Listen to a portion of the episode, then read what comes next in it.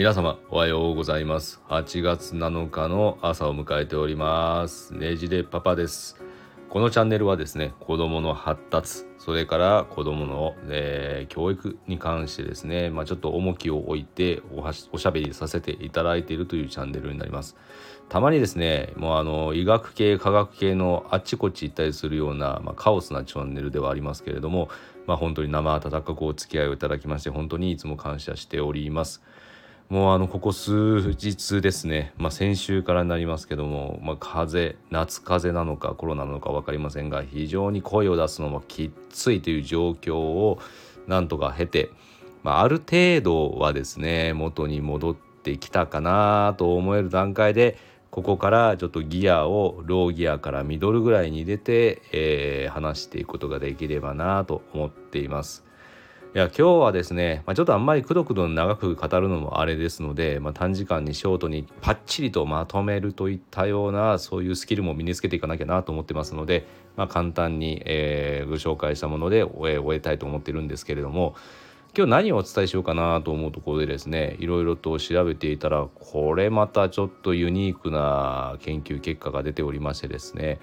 ついこの間、まあ、8月中に出てるペーパーなんですけれどもコクランデータベースといったですね、まあ、医学系、まあ、特にあの統計的なデータをいろいろと、あのいろんな論文を集めてですねそれの真偽はどうなのかエビデンスレベルはどうなのかといったものを、まあ、ちょっといろいろと集計して調査するといった団体があるんですがコクランというですね。そこがデータビューデータレビューをして、まあ、出されてきた論文ということでかなり高いインパクトファクター、えーまあ、引用される率が高いというような雑誌になるんですけども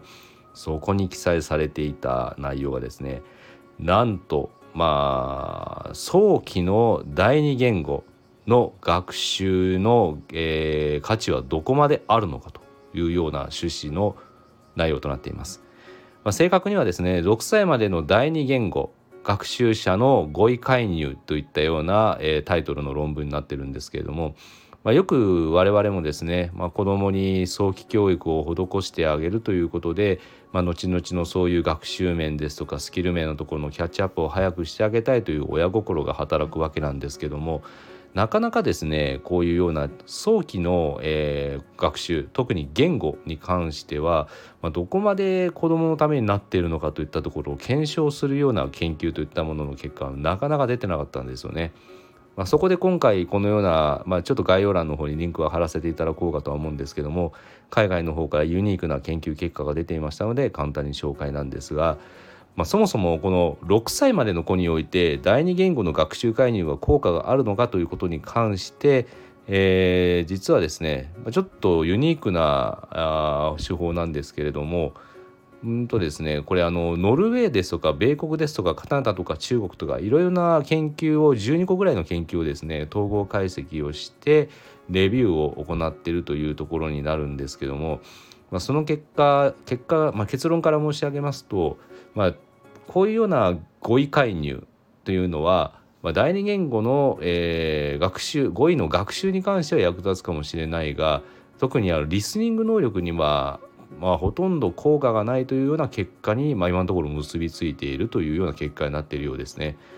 で子どものストーリーテリングいわゆるあの物語帳のようにして、え自分自身の記憶の認知の方にその学習内容を入れていくといったところそれに関しては、まあ、わずかに向上させる可能性があるというようなことにはなっています。でこのこの研究、まあ、12個ぐらいの研究で行われているもののその、まあ、どうやってその子どもにそういうような語彙介入をしていくのかといった方法に関しては、まあ、シェアードブックリーディングといったような手法を取られているようでして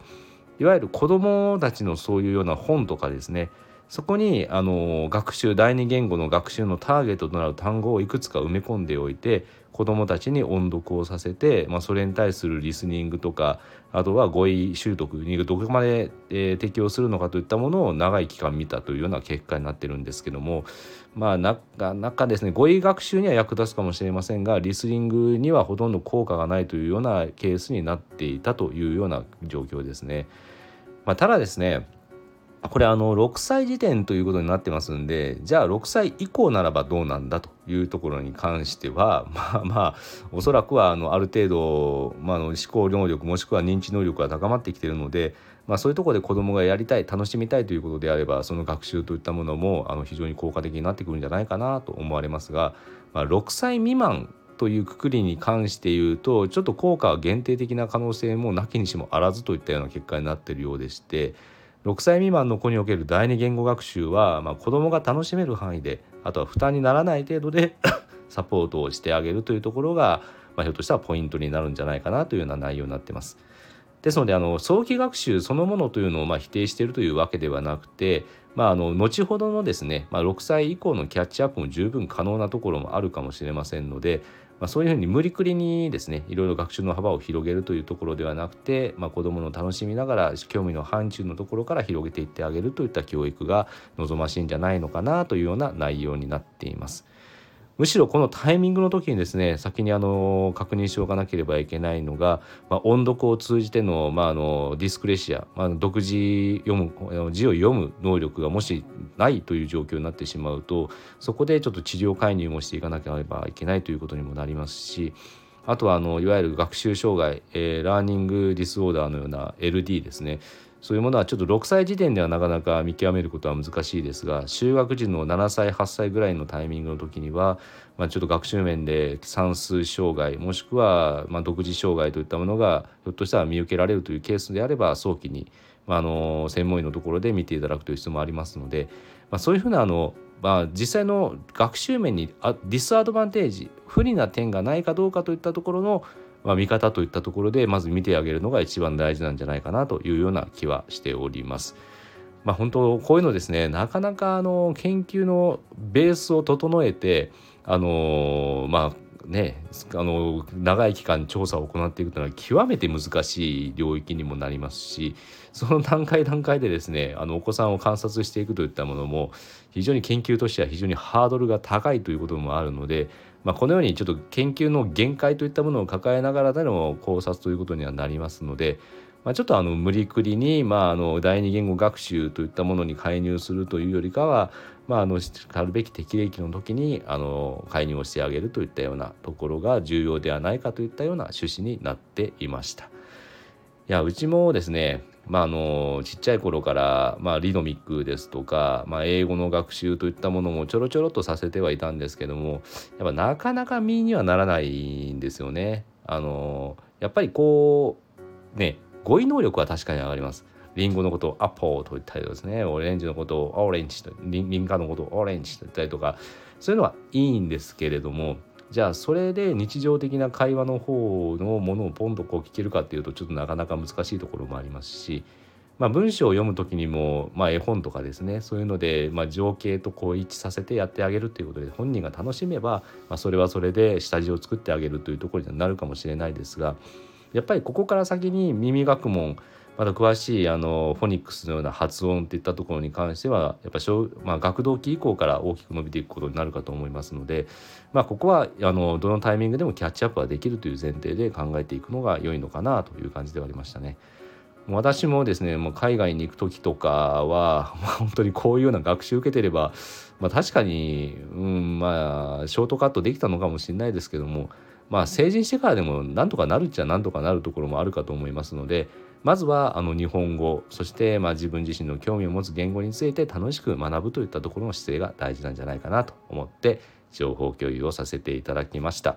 ですのでちょっとタイトルが煽ったような感じになっちゃってるかもしれませんけれども、まあ、6歳までの第二言語学習の語彙介入はちょっと限定的なところがあるよという今の現状ではそうそういうような事実だったよということまでのしかとどま、まあ、にとどまっているというふうな解釈でよろしいかと思います。まあ、それ以降では、まあ、しっかりしっかり勉強してあの自分自身の可能性を広げていくというところにつながっていけばいいかなと思っています。私もこういう学習受けてみたかったなというところでございます。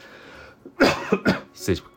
失礼しました。まだまだ声がちょっと本調子じゃなくてですね、より一層ダミ声に近いような状況になってるんですが、まあ、本当、あのそのリハビリも兼ねての収録というところにお付き合いをいただきまして、本当に皆様感謝しております。まだまだ、まだまだですね、暑い時期は続きますが、皆様におかれましても良き一日のことを、えー、願っております。それでは、えー、ここで一旦失礼いたしたいと思います。なんか、カミカミな上にちょっとろれつも回ってない状況でございましたが、失礼いたしました。それではまた次回の配信をお聴きいただければと思います。ねじれパパでした。